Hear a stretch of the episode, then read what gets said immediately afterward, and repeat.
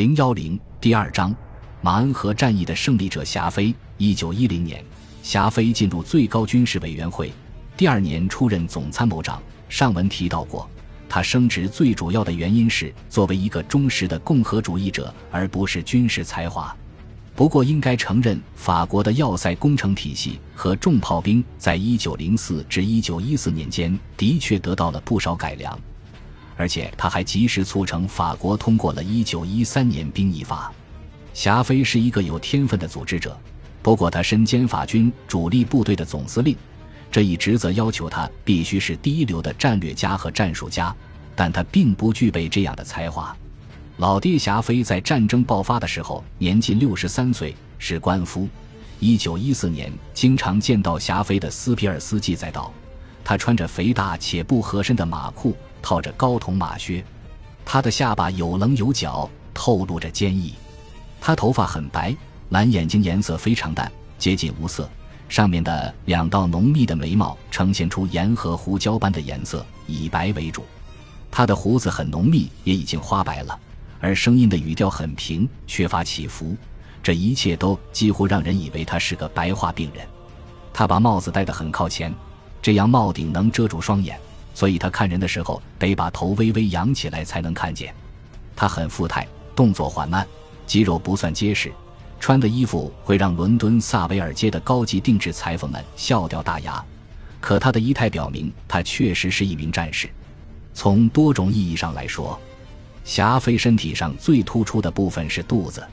他的胃口之好已经成了传奇，手下的参谋军官们常看见霞飞一顿饭独自吃掉一整只鸡。所以他在饭桌上向来少言寡语，因为他就算想说话，也根本腾不出嘴来。霞飞一直到死胃口都好。在他弥留之际，有一位医院看护想给他喂几滴牛奶，结果他突然睁开眼睛，抢过杯子把牛奶一饮而尽，然后才重新睡去。霞飞曾有一次摸着自己的肚皮，批评一位将军没有度量。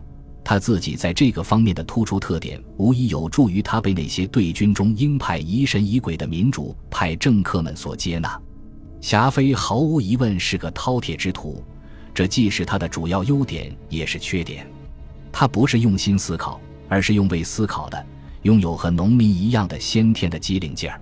即便他的忠实拥趸和传记作者德马兹将军也提到过，霞飞学识异常缺乏。战前，他几乎从不阅读军事理论书籍；战后，他根本没有读过任何一本分析世界大战的书，尽管他自己曾在这场大战中起过如此重大的作用。他完全缺乏好奇心和想象力。黑格曾高高在上的评论霞飞，说这个可怜的人不懂如何跟人争论，也很难看懂地图。不过，霞飞和黑格至少有两个地方很相像。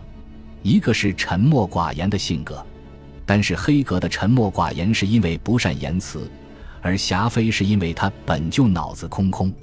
霞飞每次造访下级指挥部，部下想要从他那里得到一些明确的指示，但从来都听不到什么有意义的东西。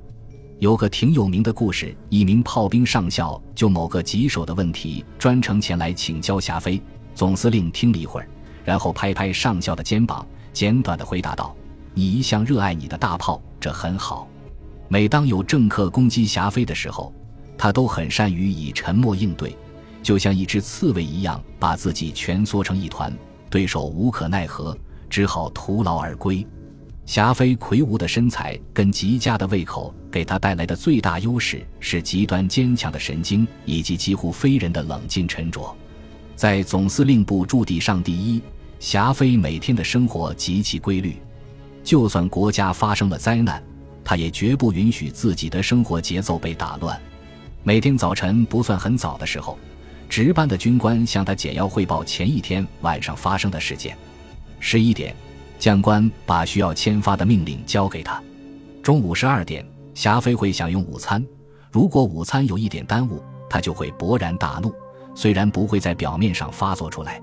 自卡斯特尔诺被任命为霞飞的参谋长后，霞飞午饭后一般都由卡斯特尔诺陪同，在上第一森林里散步。他背着手，左腿有点瘸。他们俩走到一条固定的长椅，就会坐下来。霞飞打瞌睡，卡斯特尔诺发呆。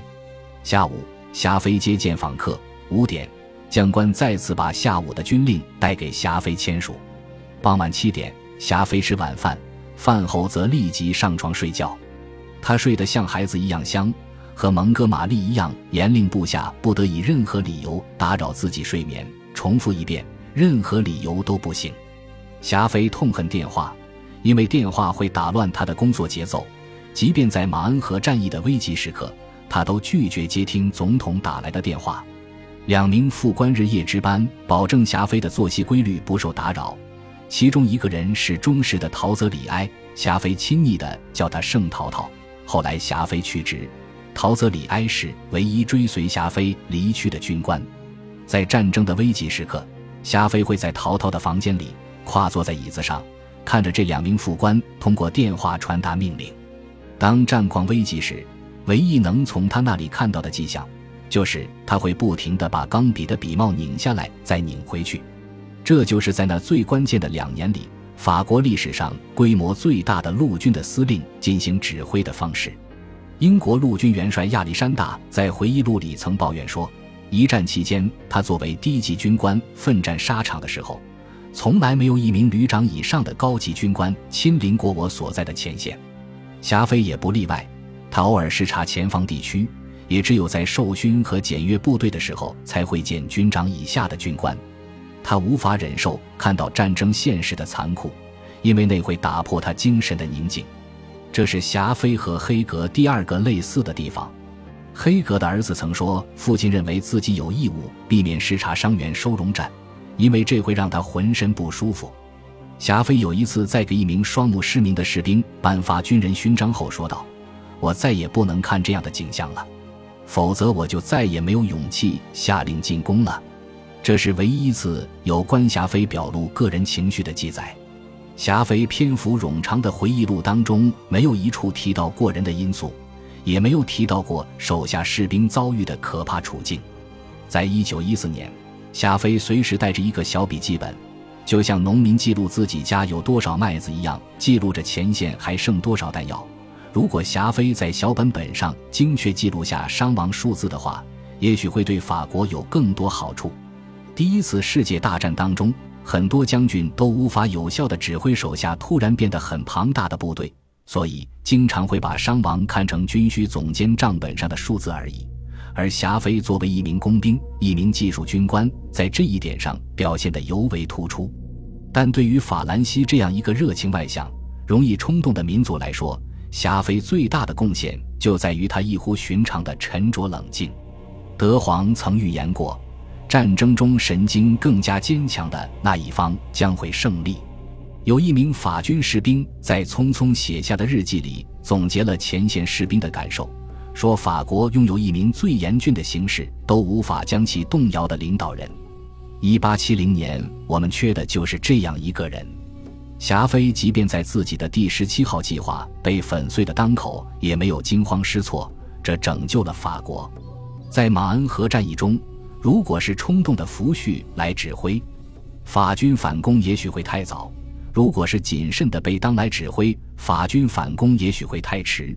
而镇定自若的霞飞则抓住了最佳的反攻时机。但霞飞的这一性格优点中也潜藏着危险性，因为他一向睡得很香，于是全国到处都在传说，如果事态真的危急，他不会睡得那么香。但这个说法经常会误导整个国家。也会误导霞飞本人对形势的判断。霞飞的自信不可动摇，他自己在一九一二年就预言说，战争将会爆发，而我会打赢他。即使在一九一四年十一月，他还拒绝签署命令为部队普遍配发钢盔。他声称：“我们根本没时间造出足够多的钢盔，因为只要两个月，我就能拧断德国佬的脖子。”糟糕的是。法军总司令部里那帮阿谀奉承的军官们也沾染了这种自信和自负的乐观情绪，并相互影响、相互加强。本集播放完毕，感谢您的收听，喜欢请订阅加关注，主页有更多精彩内容。